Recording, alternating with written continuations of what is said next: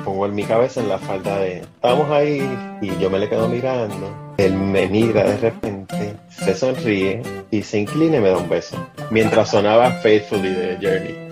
Y en una de esas emboscadas que no sabía de dónde venían los tiros agarró y se puso a, a disparar como loco. Le dio un ataque nervioso. Y cuando se calmó se dio cuenta de que los había aniquilado a toda su a toda su su tropa, ¿no? Wow, wow. Bienvenido al podcast Cucubano número 333. Tengo aquí a un, un, invitado que amenaza y amenaza y no acaba de llegar y finalmente llegó aquí en el día de hoy porque empezamos a bochinchar, empezamos a hablar mierda de gente y dijo, coño cabrón, yo te debo un podcast. Y le dije, pues, pues vamos a grabar hoy mismo y arrancamos a grabar. ¿Cómo estás, mano? Dímelo, dímelo, que es la que hay. Aquí ya tú sabes, no me dijiste ni el nombre, o sea, yo sé que eso va a salir en lo que. Eso, eso todo el mundo lo ve ahí, pues ya, ya en, el, en el título. Oh, ya, yo creo que, que, bueno, no sé si todavía soy tan famoso para tirarme el. Yo no necesito votarme, tú sabes quién yo soy. No, eh, y, eso, y eso lo hacen los, los, los, podcasteros pedantes de Puerto Rico, no, no los podcasteros humildes, ¿verdad? No, así eh. es. Como, como estamos hablando antes de empezar a grabar. Nombre yo, he dicho nombre está, yo. Está cabrón porque Cucubano, a la gente que no sabe, yo creo que Manolo no es de Roncaleto, pero Cucubano tiene un millón de dablos, o sea, y lo más caro es que Cucubano vaya y quiere buscar a, a, tu artista favorito de Puerto Rico y dice Cucubano. ¿Quién carajo será ese pendejo? Claro, este loco. Bueno, loco, peor, peor todavía. yo le estaba comentando, ¿verdad? A, a personas que estuve con ellos en las entrevistas anteriores, ¿verdad? Que que a mí la gente me dice, cucubano, diablo, ¿y dónde en Cuba tú eres? Y yo le digo, cabrón, tú no sabes lo que es un cucubano. está ahí, está ahí, cabrón, está ahí. Bueno, una de ellas fue San Soltero, que me preguntó que dónde en Cuba yo era. Yo le dije, estás loca, cabrón. Yo no entiendo cómo ella no puede saber lo que es un cucubano. Ella, es boricua. ¿Sabes? Es que San Soltero vivió en Estados Unidos. No, y Susan, Soltero vivió en Estados Unidos, pero Susan Soltero nació y se crió en Puerto Rico. O sea, ella, ella se fue a estudiar después cuando estaba en la universidad, pero ella sabe, tiene que saber lo que es un cucubano, o sea, eso no hay forma. Y si no sabes, está en el logo. Claro, claro, que tienes que mirar el logo y ya sabes. Pero anyway, anyway, anyway, estoy aquí, no sé si decirte con Luis o con Melo, siempre, siempre tengo la, la, duda de cuál de los dos, yo te digo Luis siempre, sí. pero tus amistades cercanas te dicen Melo y me siento mal porque pues yo te considero mi pana y te, sigo, diciendo, y te, sigo diciendo Luis. Pero bueno. Si supieras que que Luis, Luis es mi nombre, obviamente, ¿verdad? De pila, pero Melo surgió realmente al principio porque era, soy fanático de un jugador que se llama Carmelo Anthony, que está en Los Ángeles Lakers, pero después me empezó a gustar Melo, Melo, Melo, y tú sabes que siempre, pues, en esto de los deportes todo el mundo tiene como un nickname, o sea, y pues lo empezó a usar y así se quedó.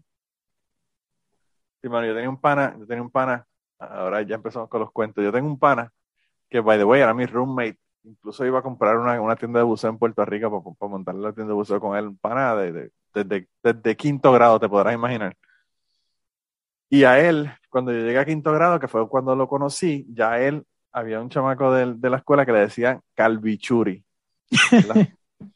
y yo no sé dónde carajo sacó el nombre, pero le decía Calvichuri porque lo recortaban bien, bien bajito, bien pegado al, al, al, al pelo él tenía pelo rizo y la mamá le se lo cortaba bien, bien, bien Yo fui víctima de eso. Y entonces, pues le decía, le decía, el chamo le decía Calvichuri. Y entonces, eh, yo no sé, la gente que son viejas tienen que acordarse. En los finales de los 80, principios de los 90 por ahí, había una, una cortadora de grama en Puerto Rico que era gringa, pero se vendía por, por televisión, de estos anuncios de televisión que le, que le llamaban la Flymo. Y Flymo es de Flying Mower, ¿verdad? La, la, una, una cortadora de grama que supuestamente volaba. Era una cortadora de grama que tenía una pendeja en los lados que en vez de tener rueda no tenía rueda. Tú la empujabas y como que iba por encima de la grama. Como levitando. Como si fuera levitando, ¿verdad? Entonces, pues el cabrón ese hijo de puta llegaba a la escuela en quinto grado y agarraba al chamaco por el cuello y, y, le pasaba la mano por la cabeza y le decía, te voy a pasar la Flymo, te voy a pasar la Flymo. y le pasaba la Flymo por la cabeza, mano. Era un bullying. Por eso yo a veces pienso que la gente se queja de bullying en estos días y, y, y yo creo que no es un bullying tan cabrón porque de verdad que yo vi unos bullying que de verdad que estaban fuera, fuera de lugar, ¿verdad? ¿Tú crees, tú crees, fíjate, este, ya que estamos así, free for all y, me viene a la mente eso, ¿tú crees que el, oye, no estamos, pues, verdad, primero quiero decir que no estoy este, de, menospreciando el bullying, no, ni estamos promoviéndolo, pero ¿tú crees que, la falta de ese pequeño vellón, como decían eh, vulgarmente en Puerto Rico, es lo que ha hecho que estos niños de hoy en día sean tan frágiles?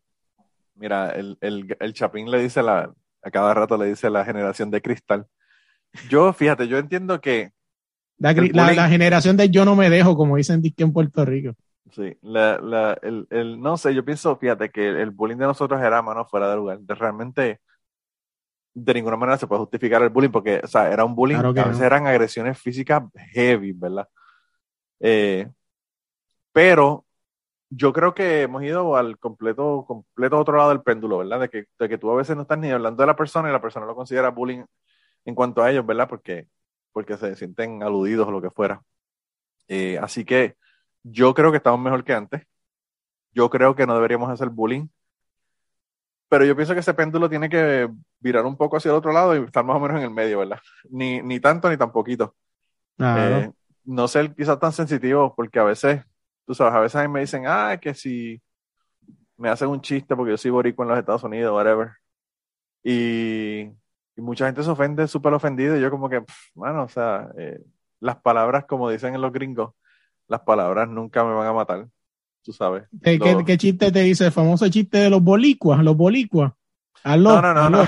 No, Como que si nos comemos la R con la... Los gringos, los gringos no saben porque los gringos no, los gringos no hablan los gringos no hablan español, así que no saben cuál es la mierda.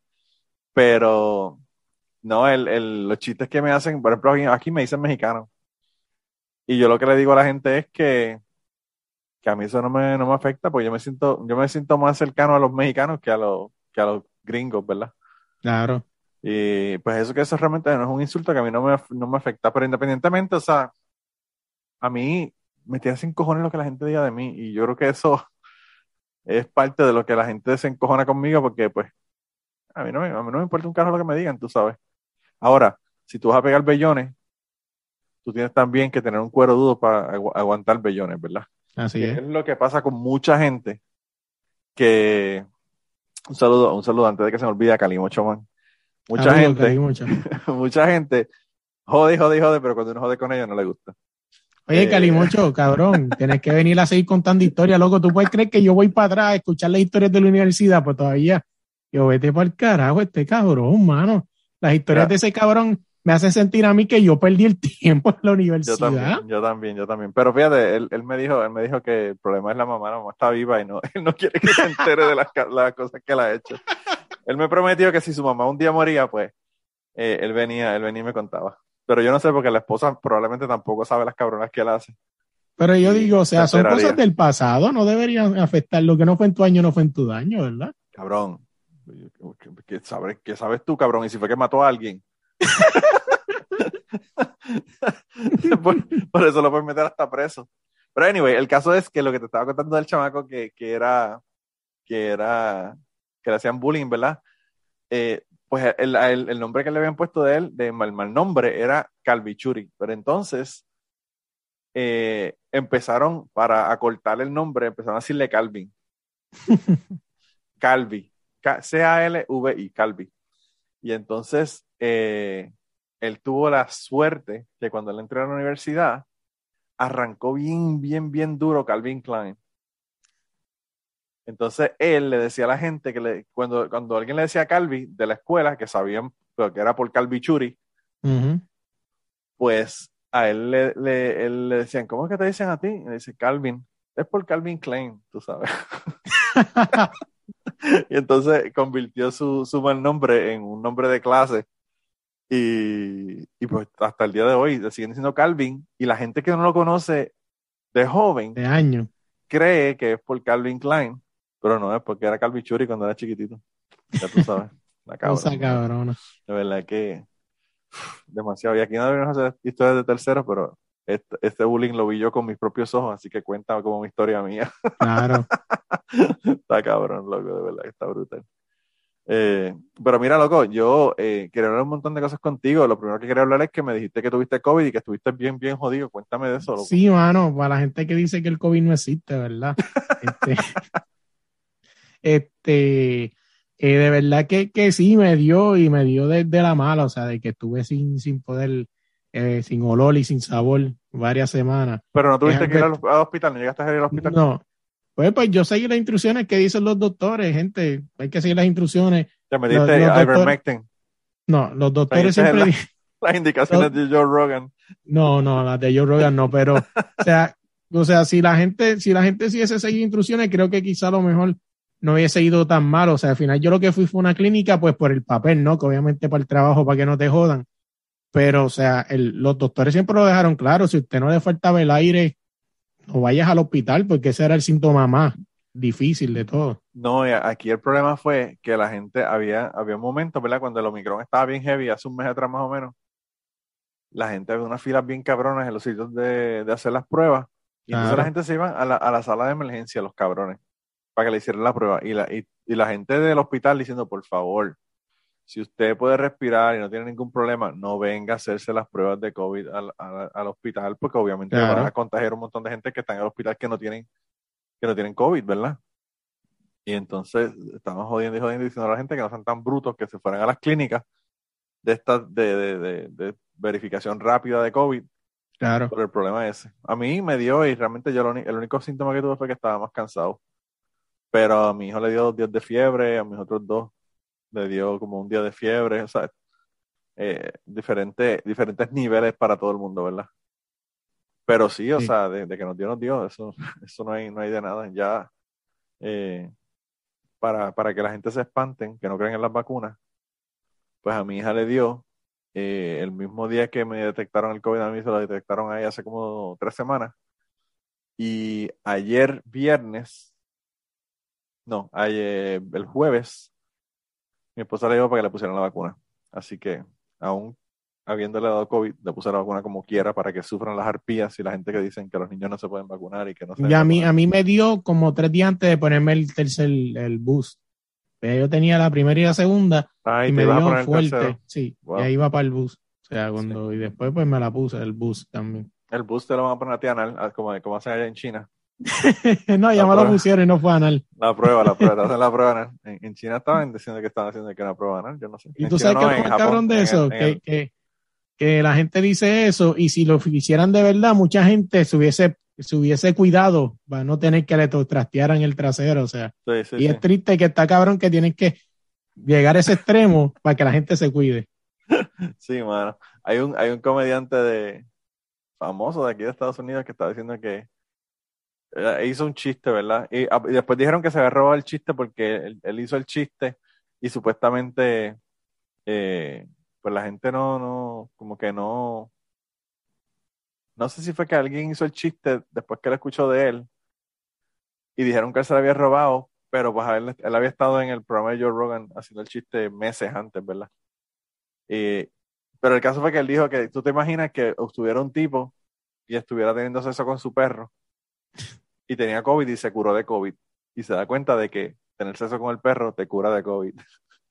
y él dice, ah, cabrón, porque uno, uno piensa, coño, tengo la cura del COVID, eso está cabrón pero tengo que admitir que se lo estaba metiendo un perro. y entonces tiene el, problema, el problema moral de, le digo a la gente cómo curarse de COVID o los dejo que se mueran todo ese montón de gente por no aceptar que estaba teniendo sexo con el perro, ¿verdad? y, ese, y ese era el chiste que él tenía. Eh, no, mira, loco, pero hablando de COVID, ¿cuál es el. Tú seguiste de cerca el, todo el crical que hubo en Australia por el, el jugador eh, en el Australian Open, me parece que fue, ¿no? Que, que tenía, que no se quería poner la vacuna, y un crical, al fin y al cabo lo sacaron para el carajo. Lo sí, él no, jugó el él no jugó el torneo. Yo creo que lo deportaron de su país. Sí, sí, sí, lo, lo, mandaron, lo mandaron para su país de nuevo. Qué crical, hermano, de verdad que hay un montón de, de, de, pendejas de, con gente que no quieren ponerse las vacunas y mierda. Pero fíjate, también hay otra parte que al principio me acuerdo cuando estaba hablando de eso lo trajo Vila al podcast y me pareció un poco extraño cuando lo dijo, pero cuando tú vienes a ver hoy en día después de la vacuna, y esto no es un mensaje antibase, o sea, solamente algo que estoy viendo y que mucha gente lo está relacionando, quizás sea cierto, quizás no, pero muchos deportistas después de ponerse la vacuna empezaron a aparecer del corazón. Y muchos se cayeron en pleno, en pleno estadio de fútbol. Salimos el mejor ejemplo, hay un jugador que se llama Sergio Agüero, el tipo estaba a topa, inclusive había llegado hace poco al Barcelona, el club de sus sueños, y después de ponerse la vacuna, un día en un juego, se cayó y le dio un ataque al corazón y ya no puede ni, ni correr ni de aquí a la cocina, porque se cansa, se jode. Ahí, ahí, eso, hay un montón, o sea, hay estudios de que, de que han determinado de que eso sí, sí ocurre. Lo que pasa es que es una cantidad pequeña de personas y pues obviamente, al fin y al cabo tú no vas a saber si te va a afectar de esa manera o no te va a afectar de esa manera. Pero eh, lo que yo vi, estaba escuchando un, un, un, podcast que estaban hablando con doctores y con personas que están haciendo investigación con el COVID, luego de la, de la polémica que hubo con Joe Rogan y toda la mierda que pasó con él, ¿verdad? De que, de que boicotearon un montón de artistas en Spotify y toda la pendeja.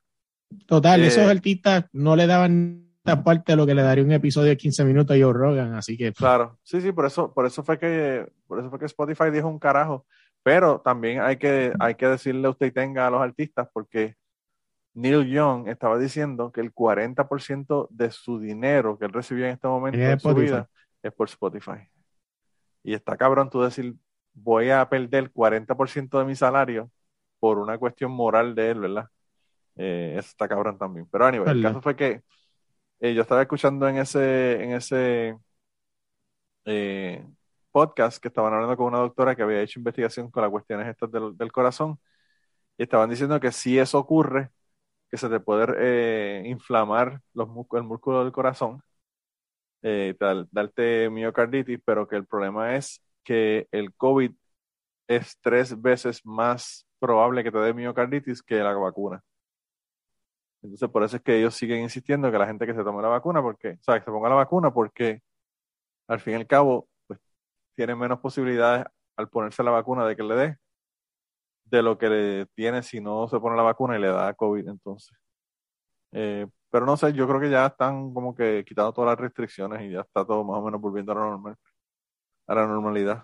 Yo, yo espero que, sabes que ahora lo que nos hemos dado cuenta es que las variantes están poniéndose más débiles y pues si ese es el caso, yo creo que esto va a terminar siendo como un, como una influenza realmente, que probablemente mate gente anyway, pero que no van a ser los 600 mil personas que se han muerto ya, ¿verdad? No, y es algo, es algo que está brutal y, y cambió la vida para siempre, ¿no? O sea, todo el mundo se va a acordar de esto y inclusive cambió la vida para, para bien y para mal, ¿no? Porque para mal para las personas, ¿verdad? Que perdieron este, gente con todo el COVID y fue una muerte bien triste, pues son gente que tuvieron que morir en un hospital solos, o sea, porque nadie pudo despedirse de ellos o sea, morir solo debe estar, o sea, de morir, o sea, está así, morir debe estar cabrón, imagínate solo. Yo tengo un compañero de trabajo que su esposa murió diciembre del 2020, eh, cuando todavía no había vacuna ni nada. Le dio a ella y al esposo. Y el esposo estuvo dos semanas en el hospital, murió. Eh, porque tenía diabetes. Y como tenía esa agravante, pues no sobrevivió. Y, y afortunadamente, su esposo, como tenía COVID, y en esas dos semanas ya había pasado la cuarentena de, de, su COVID, le permitieron entrar al cuarto con ella, a él y a su hermana, que también le dio COVID a la misma vez. Eh, y pues ellos estuvieron ahí cuando le quitaron las máquinas y ella murió. Pero está cabrón, tú sabes. Entonces, yo hablo con él y yo, yo veo gente en mi trabajo súper encojonados con las vacunas, que mierda, que el COVID no existe, toda esa pendeja. Y yo digo, bueno, ¿cómo esta gente tiene los cojones de decirle a este tipo que perdió la esposa? Una mujer de 43 años, cabrón. Claro, supone que, que la esposa no muriera. 60, tú sabes. Y ellos ahí como que, que se joda, yo le digo lo que piense, a mí, no me importa un carajo de, de, que la gente está cabrones. No, está cabrón, y pues en una parte, pues esa parte y en la otra parte, pues la parte positiva, ¿no? Que, que muchos de estos trabajos tuvieron que subir su, su salario. O sea, y aunque es una lucha que todavía está constante, por un ejemplo, por lo menos aquí en Virginia, donde yo vivo, un Wendy está pagando a 15 dólares, caballo. Sí, sí. Sí, es que está cabrón, mano. O sea, cuando tú te pones a pensar que una persona que trabaja de mesero o mesera en un restaurante está ganándose 2.13 la hora, 2.17 la hora, una mierda así, tú dices como que, what the fuck, o sea, es imposible que, entonces, yo estaba escuchando en el programa del Mark, él, él estaba diciendo, no solamente se ganan dos pesos la hora, sino que dependen de los tips para que de, de las propinas para, para sacar parte de su salario, ¿verdad? Pero además de eso, tú le estás diciendo a esa persona, tú vas a ganar en base a tus propinas, pero tú eres el que le vas a decir a la gente, póngase la mascarilla, esto, lo otro, y vas a ser el policía. Entonces, lo estás poniendo en contra de la persona que le está sirviendo y después estás diciéndole, pues, tú dependes de que esta persona te dé los tips. Bueno, o sea, ¿quién carajo le va a dar tips? O sea, decir, lo que está cabrón, pues, pues, y, pagar el precio del tip. Están los tips ahí, pero también como está escuchando en otro podcast, a veces mucha de esta gente se queda hasta el final, entonces están dos, tres horas limpiando traste, entonces imagínate a dos trece, porque te vas a seguir pagando a los dos trece, no es que te van ah, a cambiar a tu salario regular esas tres horas, que debería ser lo justo, pienso yo. Sí, y al fin y al cabo, o sea, mano, como está la vida de cara, ¿quién carajo vive con siete pesos anyway? Tú sabes, uno dice 2.13, pero los siete pesos tampoco, tampoco te dan por carajo, ¿sabes? yo estoy ganando a, estoy ganando ahora mismo soldando mofle a creo que a 24. O sea, y no, no me quejo, no es que viva mal, ni que viva cheque a cheque, ¿verdad? Por dejarlo claro, porque si me pondría a decir que vivo, que me falta el dinero, le estuviera faltando el respeto a la gente que sí verdaderamente vive cheque a cheque, así que no lo estoy diciendo así, pero o sea, se gasta dinero. Sí.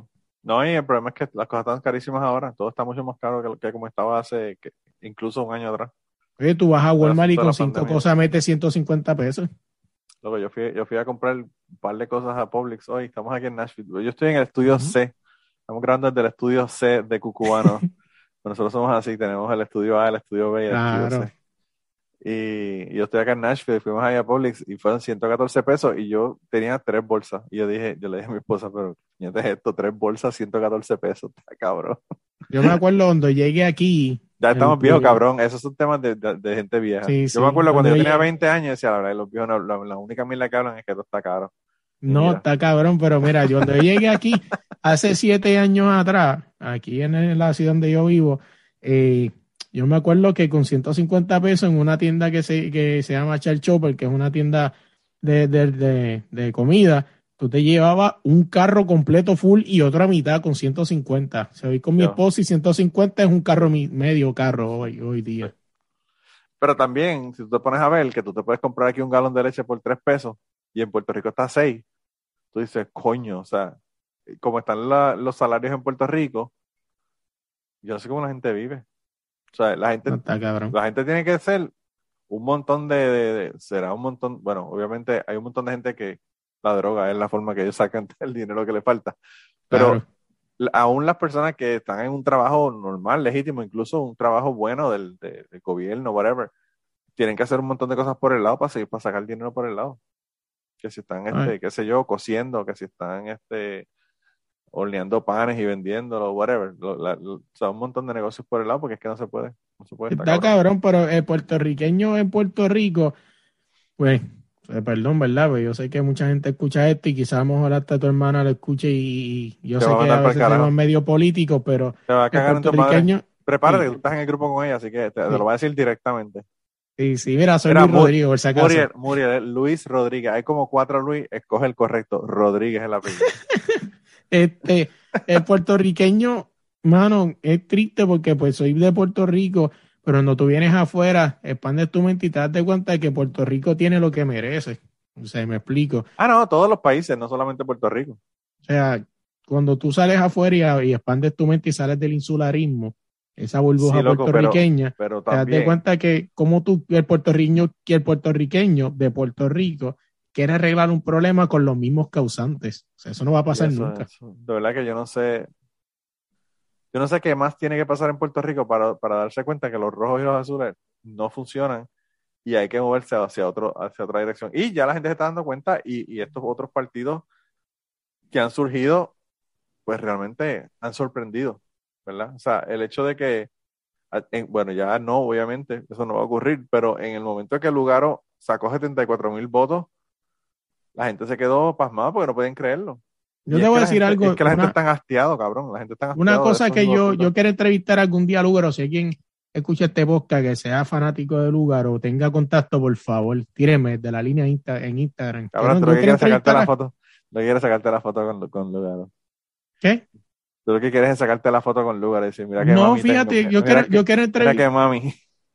yo quiero entrevistarla y yo quiero hacerle esta pregunta, no sé si alguien se la ha hecho, o sea, pero yo quisiera reflexionar con ella y saber si, si ella vio un turn point en su carrera política en el momento en el que dijo que era atea.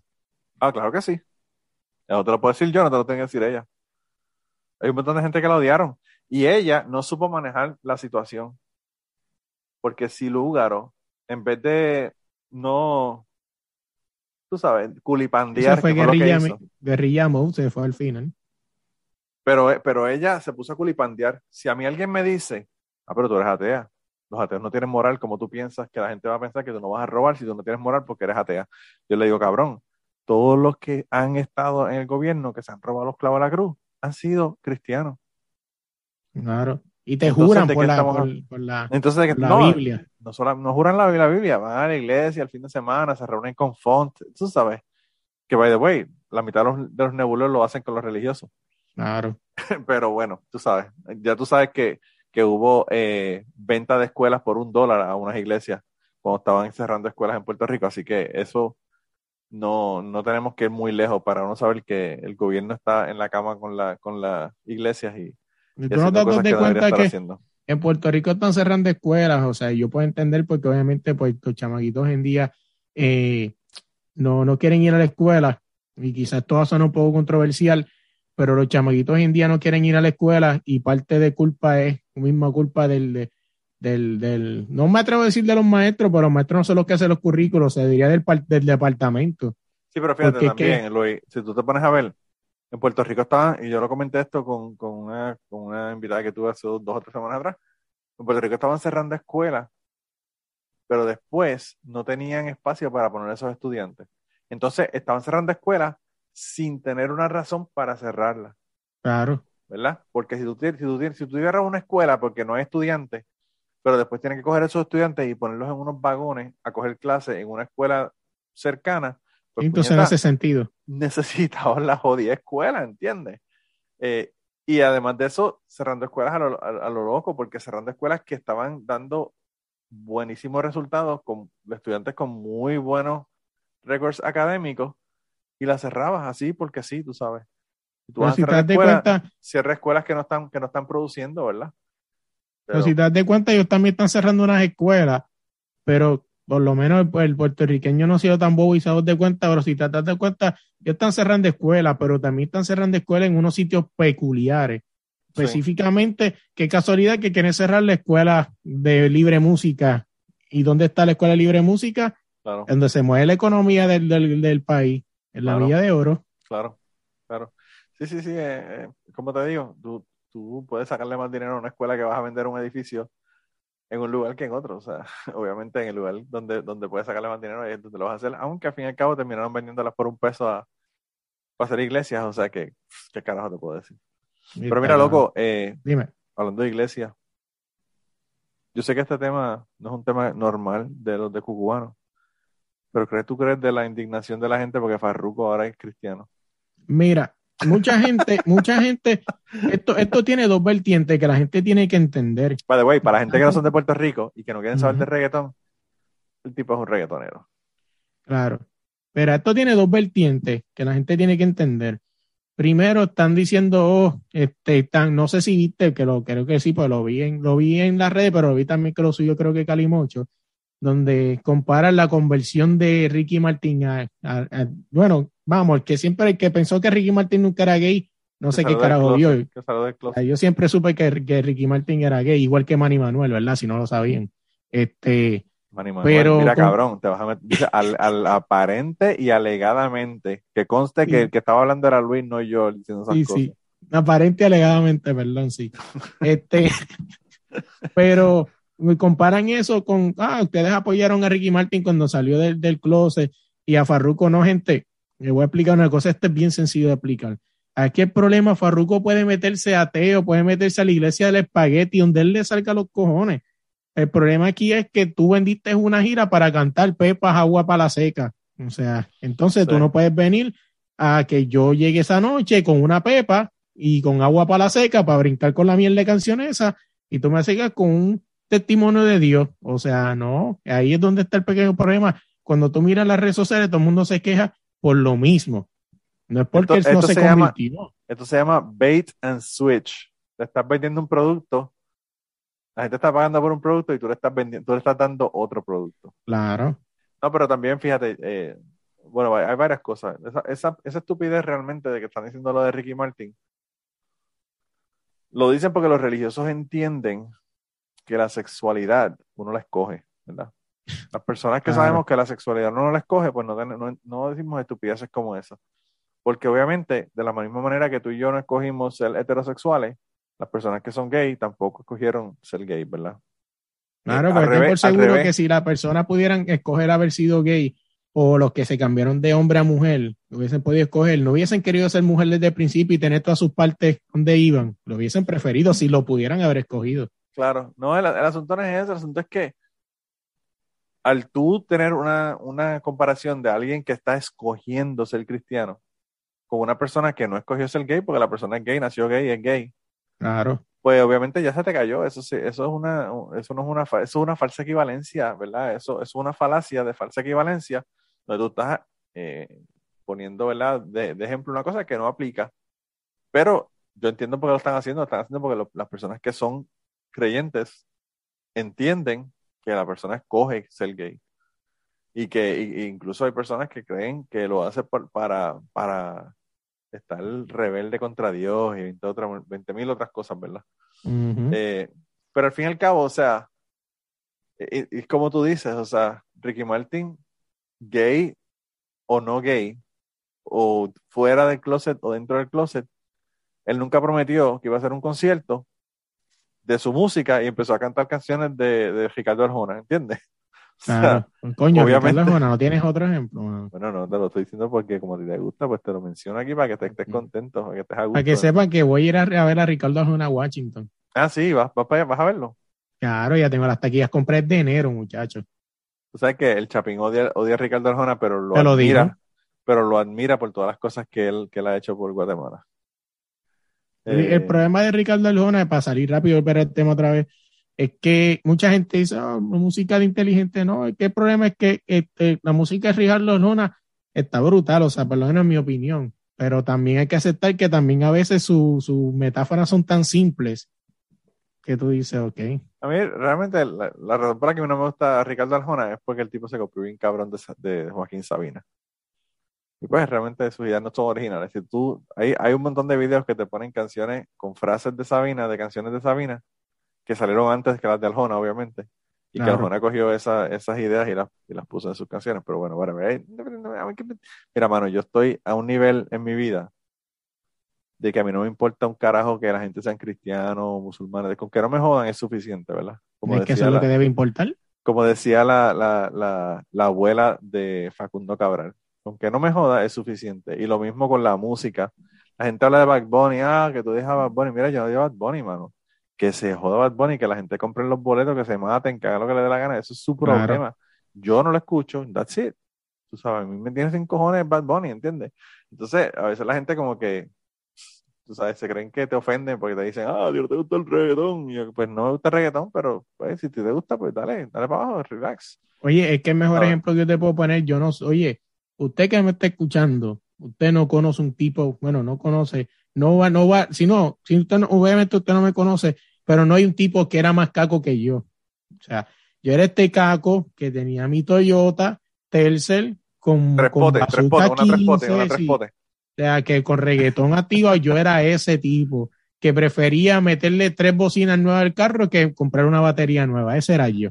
O sea, y yo no, yo no escucho casi ya reggaetón, o sea, y es por eso, porque yo tengo un pichu con la música hoy en día tan grande que tuve que llegar a buscar vinilo para atrás, o sea, y conocer y volver para atrás, porque la música hoy en día es tan simple, la música hoy en día es papa, papa majada, papollito. La colección de vinilo que tú tienes está bien cabrona. Y no solamente de música en inglés, la gente puede decir, no, no, que te gusta la música en inglés, whatever. Tú tienes unas canciones una, y una música en vinilo en español cabroncísima, realmente. No, y que está eh, cabrón, o sea, escuchar un, de los discos que me vienen a la mente que están por ahí, o sea, escuchar a un tipo como, como, como eh, Lionel Richie en vinilo, otra cosa. Luis Miguel en vinilo, también otra cosa. Yo, yo estaba comentando, yo no sé si lo comenté en el podcast regular o lo comenté en Polifonía o lo comenté en Patreon, no me acuerdo en dónde. Pero yo estaba comentando que yo me compré un disco de Aretha Franklin, tres, tres discos de Aretha Franklin por 8 dólares, cabrón. En esa tienda tuya, que, que espera algún día, si se da algún día el reencuentro de Cucubano, que, que, se supone estuvo a punto de darse en San Luis, pero. Sí, mano, el COVID nos, jodió. Nos jodió el COVID. el COVID nos jodió bien jodido. No, no, pues, pues, pero eso yo no lo, eso lo compré por eBay por 8 pesos. Pero, pero anyway, el caso fue que lo compré loco y, y te digo que yo puse ese disco de Aretha Franklin y parecía que esa mujer estaba en el cuarto cantando, cabrón. Y yo lo que yo no tengo un sistema de, de, sonido, cabrón. Yo lo que tengo es un turntable ahí, mierda, o sea. Pero se oía demasiado, demasiado. Yo, hablando de música, el, otro día estaba leyendo un artículo que pusieron, me parece que ahí, eh, me parece que fue eh, mando de CrimePod en el grupo de, de Cucubano, que decía que las 200 canciones más escuchadas en la radio hoy día son canciones viejas. La música nueva no es, desechable, básicamente lo que estaba diciendo el artículo. ¿De qué, es lo que es? Porque es que es la inmediatez. El problema es que estos chamaquitos hoy en día, con la inmediatez de Spotify y todas estas cosas, han hecho que la música sea descartable. O sea, ya básicamente hoy en día. No sé, yo pienso, yo pienso también que no tienen una relación con la música. Ellos la escuchan y a veces está en el radio o en Spotify o qué sé yo, en televisión, en las series, donde, donde oigan las canciones que vayan a oír, ¿verdad? Pero no tienen la relación que tú tenías cuando tú cogías un, disco de vinilo o un cassette y lo abrías y mientras estás escuchando las canciones estabas viendo las letras y viste quién carajo fue el productor y quiénes tocaron en esta canción y qué tocaron eso no, tú no puedes verlo, ya, eso, eso no existe. O sea, tú no hay ningún lugar en Spotify que tú puedes darle un clic y ver quién tocó trompeta en, en, la canción X de qué sé yo qué persona. Porque eso no, no, aparece. Eso te lo decía el disco, pero eso no te lo dice Spotify. Pero tú sabes que lo más brutal de esto, que la música, y yo creo que aquí mucha gente nos va a escuchar bien viejo y quizá mucha gente que nos escucha se identificar, la música hoy en día no te trae recuerdos. O sea, me explico cuando tú escuchas esa canción de, por poner un ejemplo, esto es un ejemplo hipotético, aquel viejo motel, eh, que a lo mejor aquel viejo motel te recuerda cuando tenías aquella en en cuatro metiéndole manos y eso te lleva ese tiempo. Pero, en, 15 años, si tu novio no te mama el culo, va a traerle recuerdos a la gente de ahora. El problema es, el problema es cuánto se va a tocar esa canción. Porque, o sea, obviamente las canciones tienen un bell curve. Las canciones empiezan, que nadie las oye, todo el mundo, si, se hace famosa, obviamente, si una canción que se hace llega al, top 10. Yo creo que mejor ejemplo es Despacito.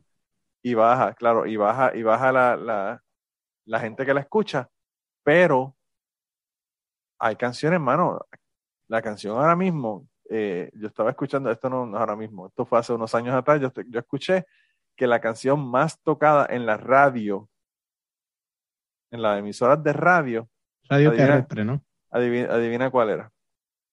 ¿Cuál? Vire de Michael Jackson, algo así. No. Yesterday de los Beatles. Y esa canción tiene, esa canción 50 años, ¿verdad? No, ¿qué 50 años? Tú estás loco, cabrón. Ah. Esa canción sale en el 60 y estamos en el 22. Imagínate. 60 y ¿qué? Yesterday saldría como en el 68 por ahí. Yo no me acuerdo cuándo salió. No, no me citen, pero, pero estamos hablando de la década de los 60. Claro. Y y pues, bueno, ya tú sabes, son 40 más 20, 60 años. Yo, te, yo, te hecho yo le he hecho esa pregunta a varias gente cantante y no me y no me he querido contestar porque obviamente se meterá en problema con la industria, pero aquí nosotros no le debemos a nadie. Te voy a hacer esa pregunta a ti, que este es tu podcast, me te voy a tomo el atrevimiento a hacerte esta pregunta. ¿Qué artista tú crees que de este tiempo va a ser un Elvis Presley de aquí a 30 años, un Beatles, un Michael Jackson? Va, va, a haber, van a haber gente que sí van a estar pegados y van a seguir escuchándolo. Una persona, por ejemplo, como Adele, la van a escuchar en 30 años. Una persona como Lady Gaga, eh, que sé yo, Miley Cyrus, son gente que los van a seguir escuchando dentro de 30 años. Pero tú te coges una persona como, qué sé yo, no sé, no sé ni qué grupo o qué persona decirte ahora que tengo qué sé yo, mano, hace unos años atrás salió el MFAO. Pegaron bien cabrón, una canción top, top ten. ¿Y qué pasó? ¿Qué otra canción tú conoces de ellos? La única que me viene a mente es Siena, ¿no? Más ninguna. Ok. Eh, qué sé yo, hace 15 años, 20 años atrás, Lu Vega, Mambo Number 5. Esa puta canción. ¿Cuántos son esas jodida canción? ¿Qué pasó con Lu Vega? El otro día vi que estaba en Vegas haciendo canciones y menos que la única canción que cantará será esa, porque qué puñeta va a cantar si no tiene más nada. O sea. Está como el diez mil veces rebota. Y entonces, pues hay un montón de gente que tienen canciones y que pegan y que wow, es brutal, pero no son personas que consistentemente están haciendo canciones que pegan, ¿verdad? Como Vanilla Ice. Vanilla Ice, un montón de otra gente, hay un montón, en, todo, en todas las épocas ha habido One Hit Wonders, pero tú te coges una persona, o sea, si tú tienes, ahora mismo, si, yo estaba viendo el otro día un, un programa en video que hace un, en Joey Díaz para su Patreon, que se llama Album of the Week, y él te habla de los discos, y tiene los discos de pasta, y te dice los discos que han básicamente han sido monumentales en su vida, cosas importantes que le han pasado, cosas que él descubrió, te hace cuentos sobre lo que estaba pasando cuando él, cuando él compró ese disco, tú sabes, whatever. Y, y él estaba diciendo que ahora, por ejemplo, él cogió el, el disco de Bad Company, primer disco de Bad Company cuando salió Bad Company.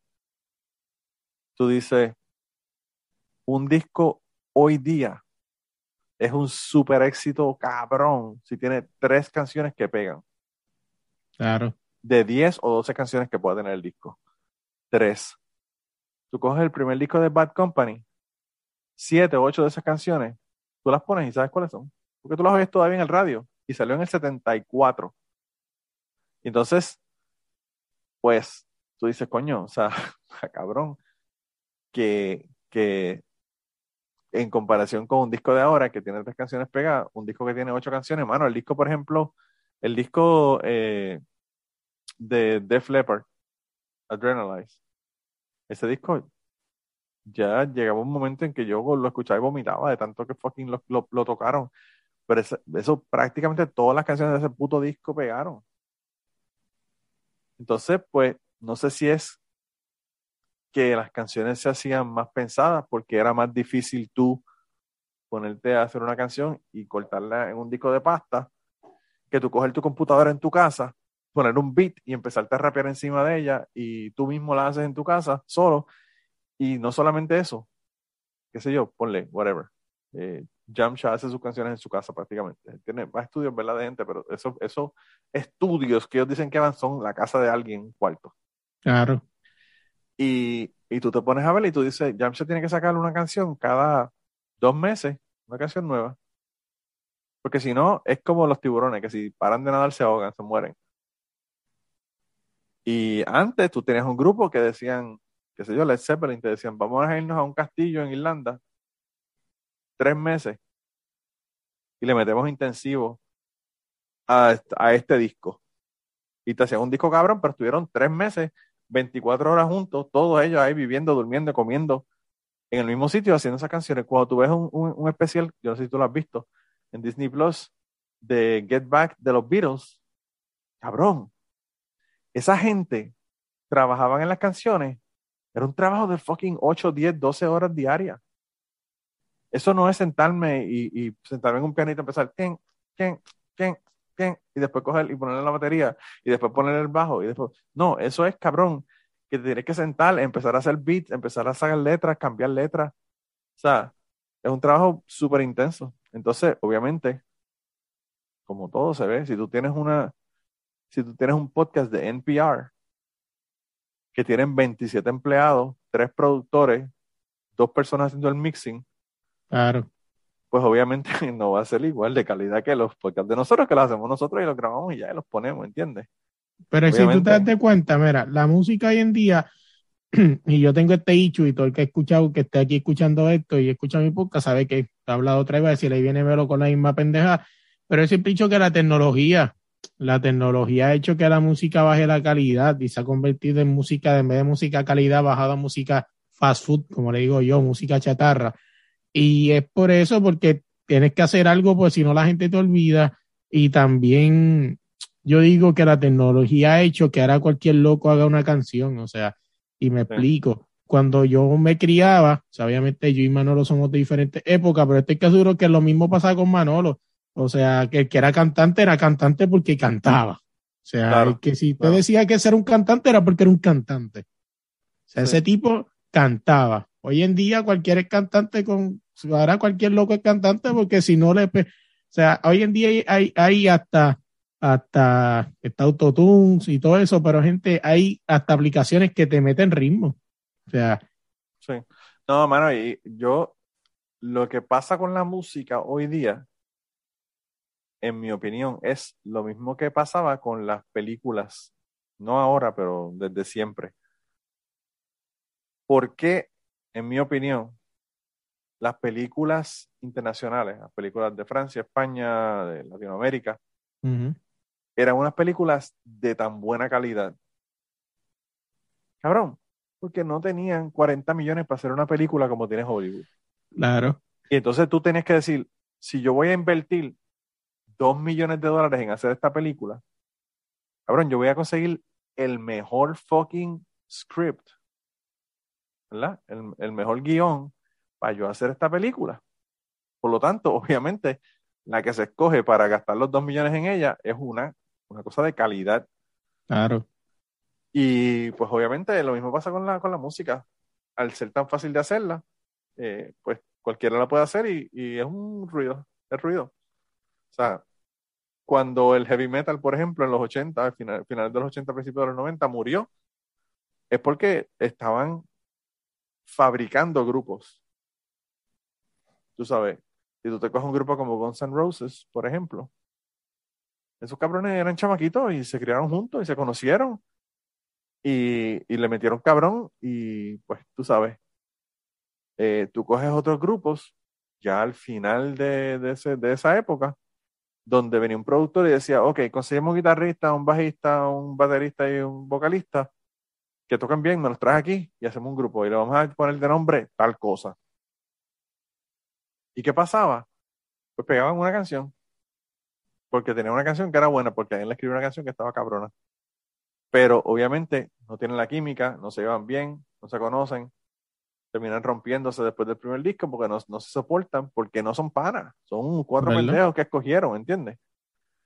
Y pues cuando tú haces ese tipo de, cosas y, trabajas de esa manera eh, las cosas, pues realmente la calidad, la calidad termina sufriendo. Y no, yo estoy casi seguro que mucha gente que está aquí escuchando esto va a decir, oh, si la música es tan fácil porque ustedes no pegan un disco, porque no tenemos los millones que nos invierten, le invierten a ellos para, para publishing y todas esas cosas. Sí, pero aparte de eso, o sea, yo creo que el, la facilidad de la tecnología le ha permitido a gente que en otro momento quizás no hubiesen tenido la oportunidad de lograr ser famosos. Eso sí hay que dárselo. Pero también le ha dado otra oportunidad a un montón de mierda gente que se creen que saben lo que están haciendo o que son cabrones. Bueno, yo no voy a hablar de gente aquí terceros, ¿verdad? Pero mi prima se creía que era Yolandita en, la, en, los, en los 90, el, principios de los 90. Ella, ella flotaba entre Yolandita y Ernita. Era como, ella quería ser cualquiera de las dos. Y ella se creía que cantaba, cabrón. Y by the way, cantó en grupos y toda la pendeja y ganó dinero haciendo shows y toda la pendeja. Pero no era Ernita Nazario. y no era Yolandita. Por lo tanto, nunca le grabaron un disco, nunca la llevaron al Carnegie Hall, nunca hizo tours por Latinoamérica. Pues eso mismo es lo que pasa. Mi prima, se conformó, mi prima se conformó con, con tocar en, en, en, bodas y pendejadas y la pasaba cabrón y, cantaba bien, o sea, no, es que cantaba mal. Pero, pues obviamente, ahora la, la, diferencia es que cualquiera puede coger, si mi prima estuviera ahora mismo. Eso iba a decir ahora. Mi prima decía, yo canto cabrón, me compro un micrófono y empiezo a grabar y bla, bla, bla. Y pues saca la música y, y pues la calidad obviamente no es la calidad de Yolanda Monge o de Nita. Pero si te das de cuenta, hoy en día es como, es como una combinación de cosas, porque la tecnología ha hecho eso, pero también este mm, es como algo bien raro, porque cuando tú te vienes a buscar, perdón, cuando viene a buscar la gente, hay mucha gente que, que estuvieron en el pasado y que ya no están, o sea, que no están en la top 40 ni mucho menos. Por ejemplo, yo conozco un montón de artistas que si yo hubiese sido millonario le invertía a ellos en su carrera, pues son gente que dice, wow, deberían estar pegados y no lo están. O sea, son gente que, que, que tú los escuchas cantar, como por ejemplo, me viene a la mente, una cantante viene a la mente ahora mismo, Jaire. O sea, no sé si te acuerdas de Jaire. Una tipa que tiene un bozarrón cabrón. O sea, y era una tipa que está bien cabrón. Y hablo de Jaire porque escuché el otro día hacer una entrevista y ella lo dijo. O sea, o sea, mucha gente me escribe, me para en la calle y me dice, no te olvides de nosotros. es como dicen, no es como olvides de ustedes. Es que el problema es que si nadie invierte en mi carrera, no va a pasar nada. Claro, como todo. Sí, sí, sí, sí. Sí, tú puedes tener la idea más cabrona para un negocio y si no tienes los chavos para hacerlo, no lo puedes hacer y estás jodido. O sea, eso, es así. Eso, eso no hay, más break. Pero luego, pero ya estamos casi llegando al final y no quiero irme sin terminar de meternos en problemas. Yo sé, yo pensé que, de, que le iba a dejar fuera. Yo te iba a recordar, pues yo quiero hablar. No, no, no, no, yo, yo, yo quiero hablar de esto porque a mí, eh, más que la controversia de Farruko, esto otra cosa me ha, me ha como que volado la cabeza. Yo, bueno, de verdad que lo de Farruko me tiene sin cojones realmente. La gente está hablando de eso y yo como que, fucking Farruko, ya dejen de hablar de esa mierda. Eso ya es como que no hay más nada que hablar, ¿verdad? El, país que hay no se encanto y hablando de que Farruko se convirtió, no me jodas, tú, sabes. Pero eh, el otro día, para las personas que no saben, eh, Victoria's Secret decidió que iban a congraciarse con todo el mundo y no iban a tener modelos súper super esqueléticas como las que tienen normalmente y va a tener un grupo de mujeres eh, de, diferentes ¿verdad? Eh, etnias y whatever. Y tenían mujeres negras, blancas, asiáticas, gordas, lindas, feas, de todo, ¿verdad? y entonces, eh, no debería haber dicho linda fea porque me parece que todas eran lindas, pero bueno. Claro. pero anyway, el caso es que hay una modelo que está todo el mundo celebrándolo en Puerto Rico que de Puerto Rico, que está en esa colección de, de Victoria's Secret. Y la chica tiene 24 años y tiene síndrome de Down, ¿verdad? Entonces está todo el mundo celebrándolo y diciendo, ah, qué brutal, que esto, que lo otro. Pero yo no sé, desde que a mí me lo dijeron, yo hice como que, wow, me salieron, me surgieron un montón de preguntas a mí. Y quizás son cosas que la gente no ha pensado. Pero yo me pongo a preguntar cuál es el nivel cognitivo de esta chica, porque hay diferentes, ¿verdad? Diferentes niveles de. Eso, eso fue lo que mi esposa. Sí, hay diferentes niveles. Aquí, ah, yo en la universidad donde, donde estudié, hubo una muchacha que tenía síndrome de Down que se graduó de la universidad. O sea que pues, hay diferentes niveles y hay personas que, que tienen, qué sé yo, la mentalidad de un niño de 7 años y hay otros que no, ¿verdad? Y entonces, yo lo que pienso es, me imagino que yo asumo a veces asumir es un error, pero yo asumo que esta joven de 24 años tiene la capacidad cognitiva de, igual que esta chica que se graduó de la universidad o whatever. Porque si no, pues yo entiendo, yo lo que no entiendo es la cuestión del consentimiento con una persona que quizás, si la persona tiene un nivel intelectual de menos de 18 años, pues obviamente no puede tener consentimiento para estar eh, firmando un contrato, claro. estar por ahí en traje de baño. Y, la otra cuestión que a mí me, choca es, eh, o que me pregunto, es si esto llega a ser un nivel de explotación de los padres, sacando dinero de la chica y empujándola para que haga este tipo de cosas. Eh, y si ella realmente lo quiere hacer o, porque, o, lo está haciendo porque está haciendo lo que los papás le dicen, que en general las personas que tienen síndrome de Down siempre quieren complacer a sus padres porque obviamente pues tienen, la, gente que tiene síndrome de Down son así como que bien, bien, bien amorosos, bien dados a, a, caer bien, bien dados a que la gente los quiera y todo lo demás. Y no, no sé hasta qué punto esta chica está en ese nivel o si pues realmente la chica es, es casi, casi, ¿verdad? Independiente y y tiene un nivel cognitivo alto y pues eso no, no es ningún problema el hecho de que esté con Victoria Pero Para mí yo como que me, chocó tanto y dije, wow, me salieron tantas y tantas preguntas y no veo que nadie esté haciendo esas jodidas preguntas en las redes. Todo el mundo está como que aplaudiendo, ah, qué bueno, qué bueno, qué bueno, pero no se ponen a pensar quizás un poquito más allá de decir, coño, ¿qué está pasando aquí, verdad? Y, y yo obviamente te dije que te quería comentar sobre eso porque en el grupo de, de Cucubano, eh, yo hice la pregunta, ¿verdad? Comenté y le dije que tenía sentimientos encontrados y, preguntas sobre lo que estaba ocurriendo con esta modelo, ¿verdad? De Puerto Rico. Y, y a mí este, el mando me dijo que sí, de CrimePod.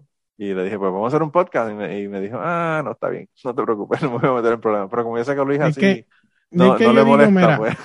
Al final del día, pues cada cual, cada cual tiene su opinión, y, o sea, y respetamos al mando, ¿verdad? Que no quiso hacerlo, o sea, cada cual tiene su opinión. Yo también estaba, hablé con varias gente en el trabajo hoy para hablar del tema, ¿no? Y, pues hablé también con mi esposa. Y básicamente, esposa me dijo lo mismo que tú, o sea, que gente tiene ni, nivel de, que sería una buena pregunta, ¿no? Y yo sé que al final del día existe algo que se llama ley IPA, que ellos no tienen por qué decirte cuánto nivel cognitivo tiene. No solamente eso, no solamente eso, sino que el, el asunto es que quizás hasta incluso preguntar lo puede ver el cancel culture y todo este woke culture, lo pueden ver como algo negativo porque tú estás cuestionando, ¿verdad? No puedes cuestionar, tienes que aceptar y tienes que darle inclusividad a la gente. Y yo quiero darle inclusividad a la gente, pero no quiero que la gente los explote, ¿verdad? ¿Entiendes? claro. Y pues yo digo, eso de cancel culture de esta gente, yo al principio pensé que era como una buena idea, pero yo pienso, siempre he dicho que se fueron ya hace rato, o sea, inclusive el mismo este eh, Me Too Movement este, yo siento que perdió un montón de credibilidad cuando apoyé, cuando le tiraron a, a este tipo, a, a Jazz Sparrow, se me olvidó el nombre de ese cabrón, este, el actor, eh, eh, eh, Johnny Depp. Ah, okay. Todo el mundo le cayó encima a Johnny Depp cuando todo el mundo descubrió que la tipa también cometía maltrato con el hombre todo el mundo echó para atrás. Yo nunca vi a las de Cancel Culture ni Me Too decirle algo a la tipa. Y sacaron a Johnny Depp de su personaje Josh, pues, Sparrow, que es un personaje icónico, pero la tipa todavía sigue trabajando. Entonces yo siempre he pensado que ahí se le jodió a el mí, A mí no me... A mí no me molesta tanto porque realmente las mujeres han sido tan jodidas que el hecho de que jodan a un hombre más de lo que deberían Claro. Una vez, pues no me parece tan grave porque las mujeres llevan décadas, siglos aguantando miedo de los hombres. Es verdad.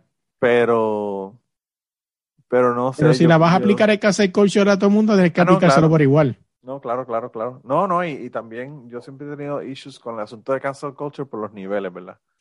Claro. Eh, yo siempre he dicho que no es lo mismo tú violar a una mujer, darle un, una, un, un, un té y violarla como hacía Bill Cosby, por ejemplo, que Louis C.K.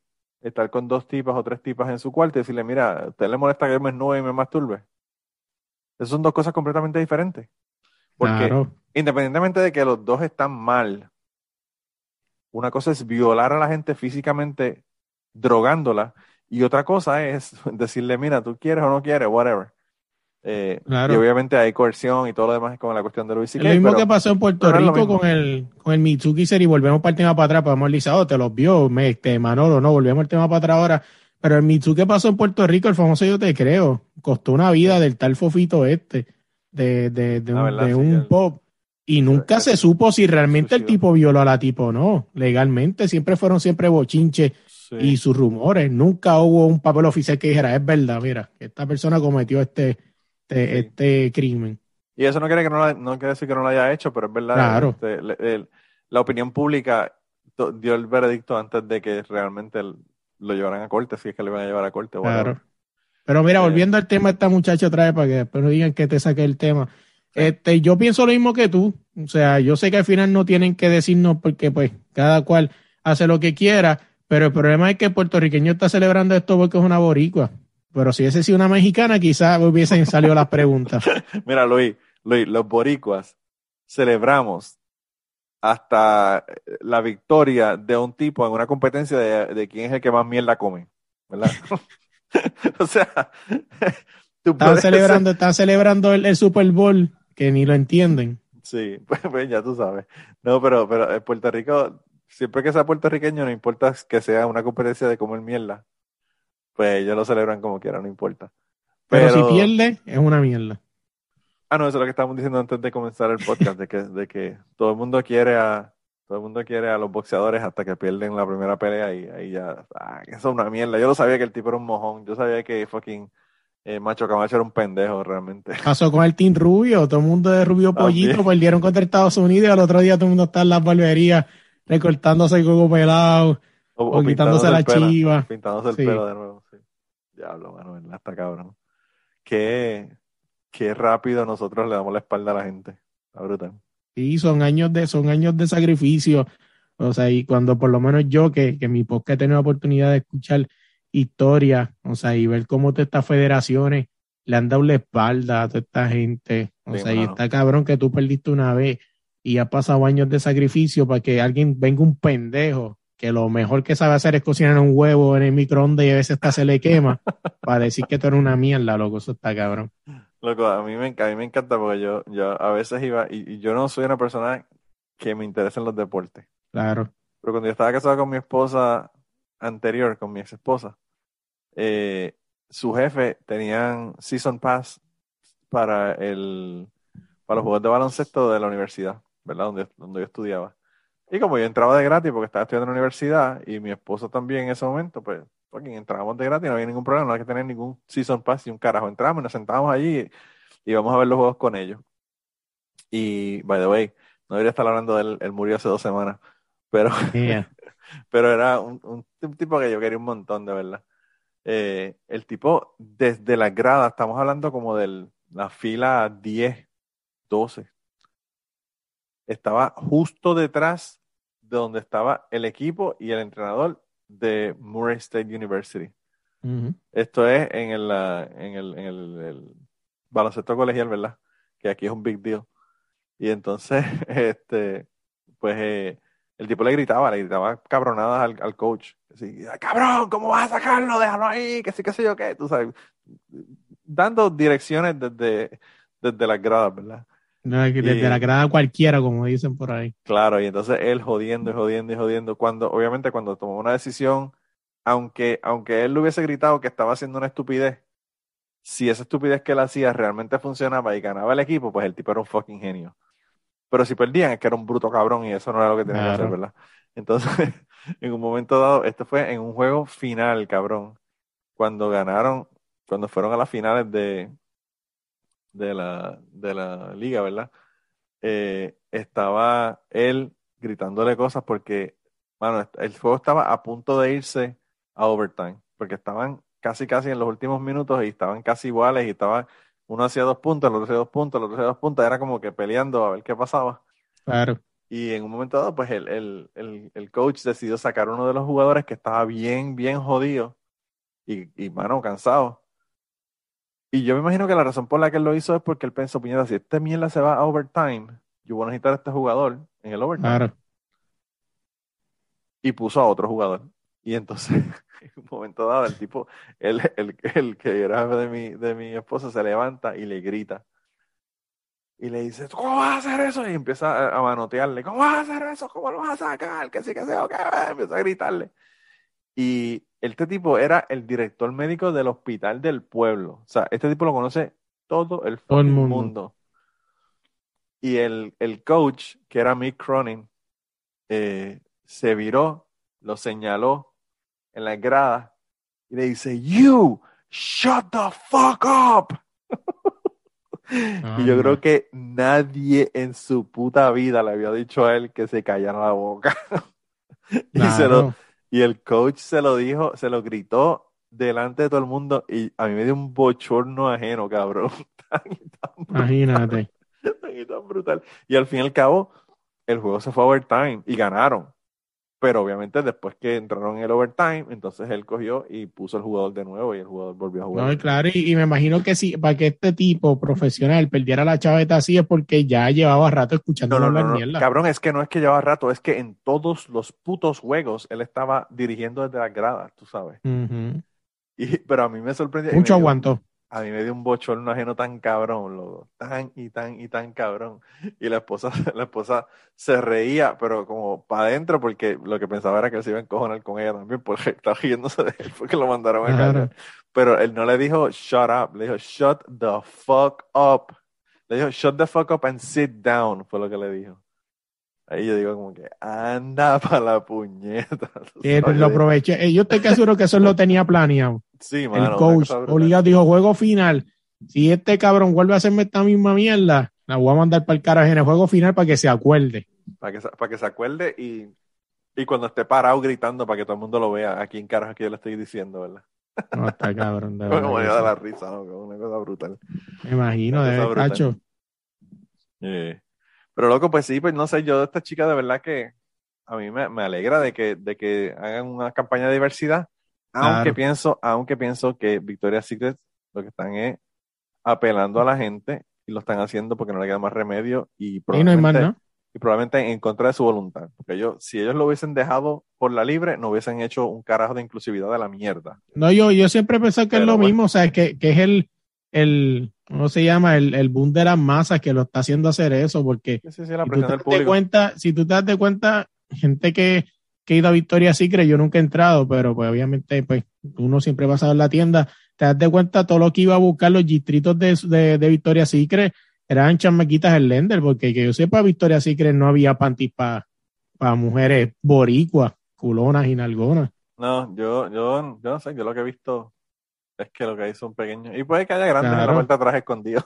en la esquina atrás, lo, lo tienen escondido.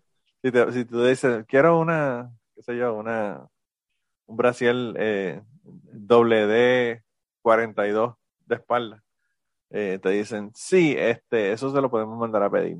Eh, llega en dos semanas. ¿tú sabes? Deja su dirección que le llegue a su casa. A mí lo que me choca es que estas compañías son tan hipócritas. Claro. ¿Verdad? Porque ellos llevan toda su puta vida con, con modelos de, de 95 libras de, de, peso. Claro. Jodiéndole la cabeza a las chamaquitas pensando que si no son así, no son lindas. No son nada. Y entonces, ahora, tan fácilmente que esta gente le come el cerebro a la gente, haciendo una campaña como esta, diciendo, ah, nosotros somos los mejores del mundo, nosotros incluimos a todo el mundo. Mira, cabrones, o sea, tú vas a tener que probarte a ti mismo antes de yo creerte la estupidez esta que tú estás haciendo. Lo mismo no solamente con ellos, sino con todas las compañías estas. Cuando yo veo un anuncio de BP hablando del cambio climático, a mí lo que me da ganas es de mirar el televisor, cabrón. Porque, o sea, es como que, cabrón, tú llevas ya qué sé yo, más de 100 años contaminando, jodiendo, causando el, cambio climático y ahora estás diciendo que vas a buscar energía renovable, mira, cágate en la madre que te parió, tú sabes. Claro, estás haciendo porque por algún lado le vas a sacar el billete. Claro, claro, y es lo mismo que está haciendo Victoria Sigre. A mí lo que me sorprende es lo fácil que la gente lo cogen de pendejo, ¿verdad? Pero bueno, eso. Las iglesias existen. El que público, las iglesias existen, así que. Así que yo no. dan el 10%. Hasta, hasta Farruko cogió de pendejo a los cristianos le da, le da el 10% de su diezmo y después tú te preguntas, pero ¿y por qué? Una pregunta, ¿y por qué? ¿En qué se gasta el 10% del diezmo en la iglesia cuando va el pastor salir en el BMM4 2023? y eso, y eso que si tiene el BM, tú, tuviste, la noticia el otro día de que encontraron 100 mil pesos en, una, dentro de una pared a Joel Austin, el pastor. Fueron, fue un, fue un, un eh, un plomero a hacer una, una, reparación en la casa y rompió la pared y cuando rompió, rompió el, el, la pared cayeron 100 mil pesos en unas fajas de billetes. De, cabrón, ¿tú sabes lo que es eso? Eso, es por, eso fue, eso, ¿por qué carajo haría eso? Pues las iglesias no pagan impuestos, entonces por falta de impuestos. No, no pagan impuestos, pero si tú te quedas con los chavos en, en, en cash, es como los, los narcotraficantes. Los narcotraficantes tienen cuartos llenos de dinero. ¿Por qué? Pues porque realmente qué carajo tú vas a hacer, ¿sabes? Tú, tú no tienes que pagar impuestos, pero una cosa es no pagar impuestos y otra cosa es quedarte con el 100% dentro de una pared que no tienes que reportárselo a nadie de la iglesia, ¿entiendes? Así es. Eh, y yo dos, como ya estaba cayendo en desgracia, pues lo que piensa es, cabrón, yo lleno las paredes de dinero y cuando me digan que yo no sirvo más, pues yo digo, pues está bien, me arrepiento, perdónenme, no voy a seguir dirigiendo la iglesia, ya yo tengo las paredes de mi casa llenas de fucking billetes de 100. Tú sabes, a cabrón. No, está cabrón, sí. Mira, lo que ya nos hemos metido en, problemas con todo el mundo que teníamos que meternos en problemas. Así que lo que quería era darte gracias por, llegar finalmente, cabrón. Tú sabes que, como yo siempre te digo, la casa, la puerta siempre está abierta, la casa siempre está disponible para cuando quieras. No, así es, y no, y no solamente eso, nos faltaron un par de cosas que después la podemos hablar cualquier cosa, si no creo lo de Patreon también lo hablamos allá, o sea, porque pues el podcast, mano, yo siempre lo he dicho, donde quiera que me paro, siempre he dicho que tú fuiste el sensei y, y, y Chente también, pero que, que te lo dije, le dije, yo creo que le debo un poco a Manolo, déjame preguntarle si, si lo tiene ya cuadrado y, y tú sabes que siempre te lo he dicho que te agradezco, pues en verdad que gracias a ti, desde la línea existe y gracias a ti, o sea, es, como que todo esto está, ¿no? O sea, y son ya, 300 y, pico de episodios. Ya tienes más episodios que yo. Sí, yo, digo que, que los tengo porque a veces me dan un viaje de, de, de pelco y me voy y me tiro tres episodios una, una semana. Pero está bien, está bien, pero, pero independientemente de que sea porque tienes dos episodios a la semana o tres episodios a la semana o lo que fuera, eh, cabrón, uno tiene que estar eh, comprometido para hacer tres episodios a la semana. O para, hacer, no te o para hacer tres episodios al mes o, cuatro al mes. O sea, independientemente, hay gente, hay gente que se pierden y se desaparecen y llegan a los tres meses y te dicen, ay, no fuimos de vacaciones. No te dijeron que se iban de vacaciones, pero cuando regresan te dicen, ah, no fuimos de vacaciones.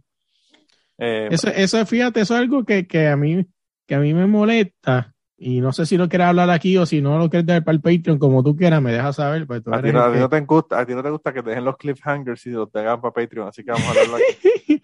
eso, exactamente eso mismo va a hablar. Es que mira, es como yo digo, o sea, yo no tengo problema pero no quieras cambiar tu contenido, entonces soltarle la basurita a, los plebeyos, como le dicen ahora, a los que no pagan Patreon, y dejarlo bueno para acá, o sea, sé creativo, o sea, y crea algo cabrón para acá, para Patreon, como lo hace Manolo, que tiene unas historias, Manolo tiene mil historias, pero eh, 500 están en Patreon, que solamente están allá. Pues usted puede hacer lo mismo también. Las más bochornosas, las, más, las más, más, horribles que yo no quiero contarle a nadie, son las que están en Patreon.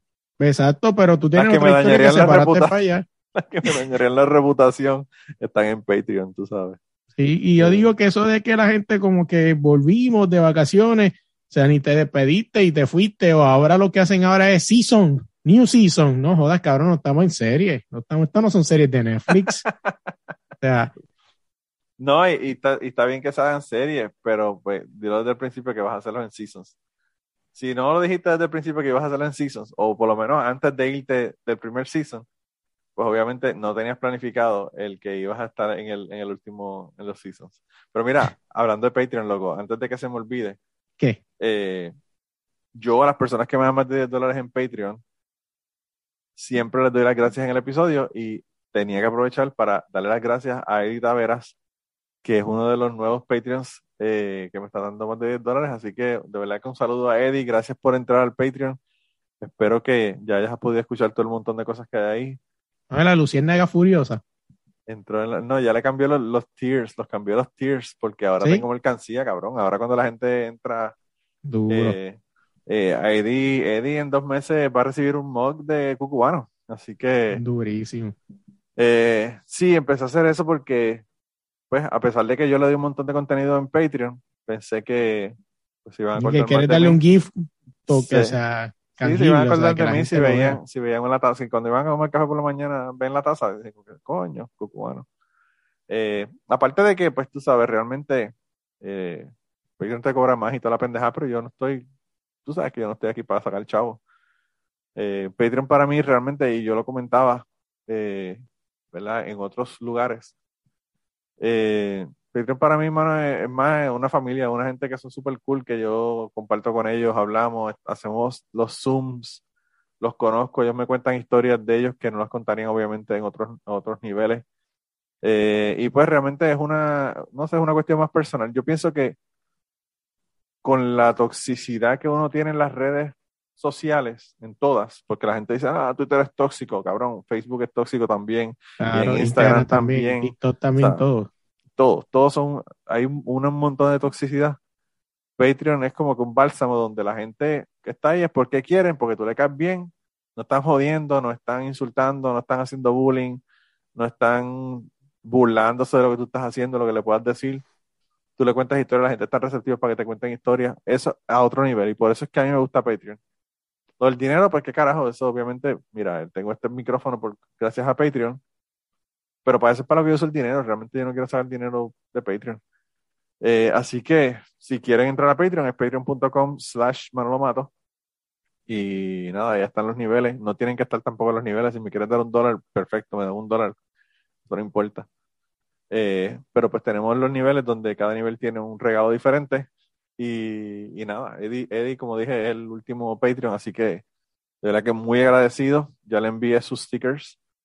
Así que, Eddie, si no recibido los stickers, manda un mensaje para a ver qué, qué, rayos pasó. Yo no sé, porque ya se lo mandé estos en Estados Unidos, pero el correo últimamente está bien jodido. ¿Tú, a mi Amazon, sí, yo mandé a pedir un stand nuevo, pues estoy usando el stand de, de, de aquí, de, de, de, de, esto, pero me gusta usar el stand clásico de, de, radio, o sea, el que viene así. Y lo pedí, no me ha llegado todavía, así que tiene que haber algo. Correo, está cabrón. Yo le iba a mandar unos, unos discos, unos LP a Ramsés y opté por mandárselos con mi hermana porque yo dije, loco, si se los envío por correo, probablemente le digan más tarde que se los envío con mi hermana. By the way, le dio COVID a Ramsey de la pendeja, entonces mi hermana todavía no se lo ha llevado, pero bueno. Así que al final está empate. Eso ha sido por, por, por, el COVID y la pendeja. Pero Oye, pero antes de irnos rápido eso, estaba hablando de eso de Patreon. Y yo digo que, que al final del día, eh, el podcast, como tú dices, yo también lo hago por amor al arte y yo no he hecho un Patreon porque considero que le fallaría a los Patreon que lleguen, ¿no? Yo no creo que estoy listo para esa responsabilidad y no lo ha hecho por eso, pero es como yo digo, o sea, eh, eh, los podcasts que están saliendo hoy día, muchos me han escrito, oye, está brutal lo que hace, wow, o sea, que tuviste la oportunidad de ir a Miami a, cubrir eventos de anuncios de cosa brutal. O sea, son, son cosas que se dan con el paso del tiempo. Yo no empecé haciendo esto, eso yo lo descubrí en el camino y se me dio. Sí. Los que están saliendo a hacer podcast es porque quieren hacer un podcast porque quieren dar su mierda de opinión. O sea, que a veces es una, una opinión sin base y sin fundamento. O, quieren hacer el podcast porque quieren ser el próximo Molusco 80. Me han escrito así, oye, ¿cómo se monetiza? Eh, caballo, o sea, que tú llegues a monetizar es un... O sea, yo no bueno, realmente yo no monetizo porque no me he interesado, pues los números están.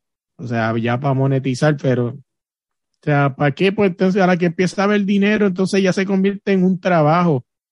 O sea, en que tengo que, oh, nena, ya no puedo traer a un ejemplo a, a Tito Correa porque no es famoso, ahora tengo que buscar, a tratar de buscar a, a Julio César Chávez para sacar los números y... y sí, pero Luis, Luis, Luis, Luis, la ventaja que tiene Patreon ahora es que con este asunto de, lo, de la mercancía, y tú no tienes que ver con eso porque Patreon lo hace automáticamente. Claro. Pues no vas a tener ningún problema porque aun si tú no le das ningún contenido adicional, ponle, vamos a suponer que solamente le das eh, episodios adelantados. La semana antes le pones el episodio de la semana próxima. Hay gente que te van a, obviamente te van a apoyar en Patreon solamente para tener un mug que diga desde la línea o una camiseta que diga desde la línea o lo que fuera.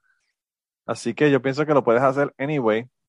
Eh, y, y, yo me he dado cuenta, cuando yo abrí mi Patreon, que, bueno, mucha de la gente, el contenido exclusivo que tú le das en Patreon es como que extra, porque ellos realmente lo que te quieren es apoyar, porque les gusta el contenido que tú haces. Así que pienso, yo pienso que te lo digo diciendo desde siempre que lo hagas. No, yo lo sé. Pero, aunque, aunque no hagas nada específicamente exclusivo para Patreon, pero también lo que podrías hacer es que si ustedes graban por, en live, por, por, por ejemplo, por Zoom, tú lo puedes hacer live para que la gente pueda estar ahí en el Zoom viendo el, el, el Zoom tuyo mientras graban y participar de, de, ese Zoom, aunque, aunque no estén, ¿verdad? obviamente, en, la grabación, sino que solamente estén viéndolo. Así que hay mil cosas que tú puedes hacer con el, con el Patreon que, que no requieren el tú grabar eh, episodios adicionales y ponerlos y toda la cosa. Yo lo hago porque pues obviamente tengo historias y cosas que quiero contar, pero no es necesario. Ah, así que, no sé, yo pienso que lo deberías de hacer anyway. Yo jodí, le jodí la vida al Chapín, le jodí la vida al Chapín con lo del Patreon y bueno, ahora no, me dijo que estaba pagando el internet gracias al Patreon, así que eh, a ti te saludos, saludos a Chapín que yo sé que él va a escuchar esto tarde temprano, pero va a llegar. Así que saludos. Sí, sí, sí, sí. Él, siempre lo escucha. Ahora está ahí casi sin tiempo por un trabajo nuevo que tiene, pero bueno. Pero anyway, mano, de verdad, como te dije, gracias por estar aquí. La pasé cabrón. Dile a la gente dónde conseguir el podcast, aunque ya la gente lo sabe, pero se lo dices de nuevo. Sí, sí. Sí, sí. Oye, donde estás escuchando este podcast, pones rápido ahí en el search desde la línea podcast, no importa en cualquier plataforma que sea, lo pones allí. Básicamente, para la gente que no sepa, el podcast de la línea se dedica básicamente a buscar historias a nivel mundial de músicos, cantantes, deportistas y hemos tenido gente tan importante como Nacho Beristain, este, Tatiana, la reina de los niños, este, hemos tenido un sinnúmero de... Macetaminofen. el mejor podcast de Puerto Rico, ¿verdad? No sé, él dice eso. El, mejor, el mejor podcast. Bueno, no sé porque él tiene dos, así que tiene que ver cuál de los dos es el mejor. Así es, pero pues gente como él, como él también, o sea, y un montón de historias de boxeadores que te digo que para que tengan más o menos una idea de las historias que me han contado, me han contado historias donde boxeadores que los han secuestrado para que no vayan y compitan en la final para que gane su favorito, o sea, a nivel de eso. Así que historias como esa y muchas más, vas a escuchar allá en, desde la línea podcast. Así que cualquier plataforma de podcast, desde la línea podcast y en Instagram, como desde la línea podcast también. Y pronto, pronto, pronto por ahí un Patreon desde la, desde la Sí, sí. A lo mejor me, animo y lo hago y, claro que sí. Ya tienes ya tiene 300 episodios, carajo, ya ahora. 300, 320 creo. Sí, imagínate. Ya, ya pasaste los 300, ya tienes que, ya tienes que abrirlo. Pero anyway, pues nada, gente, nos vemos la semana que viene, se queda un montón. Yo, como siempre, con Luis la paso bien cabrón, así que eh, nada, sabes como te dije, que esta es tu casa, cuando quieras volver, vuelve. Y a la gente que nos está escuchando, no sé a quién voy a tener la semana que viene, pero voy a tener a alguien. Alguien va a ver. Alguien va a estar aquí. Aunque sea yo hablando mierda. Eh, eh, así que nada, cuídense un montón, gente. Como le dijimos al principio, el COVID es real. Sigan poniéndose la puta mascarilla. Eh, a pesar de que ya no, quizás no sea requerida por el, por el, su gobernador o su presidente. y nada, nos vemos, mano. Adiós, bye, se cuidan. Y antes de terminar el podcast del día de hoy, queremos dar las gracias a las personas que nos han ayudado, ¿verdad?, para hacer el podcast posible. Eh, la primera persona que quería agradecerles es a Raúl Arnaiz, que me hizo el logo de Cucubano. Eh, Raúl Arnaiz lo consiguen en patreon.com slash Raúl Arnaiz y allá pueden ver sus trabajos. Realmente Raúl es tremendo artista. Y además de eso, la canción del podcast la canta Maida Belén con Rafi Lina en la guitarra y Kike Domenech en el 4. Queremos darle las gracias también a ellos por permitirnos utilizar la canción para el podcast.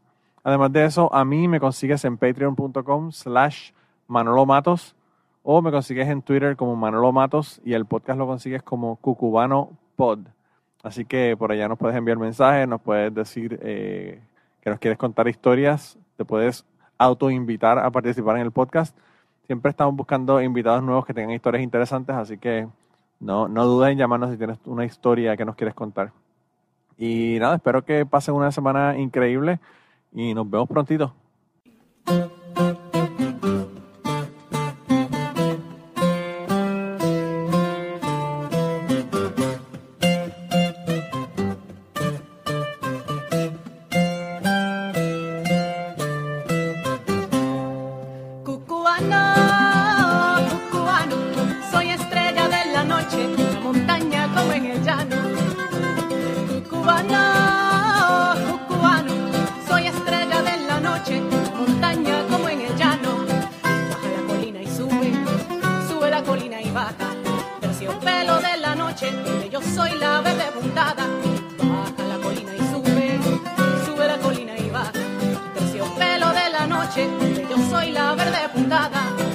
pelo de la noche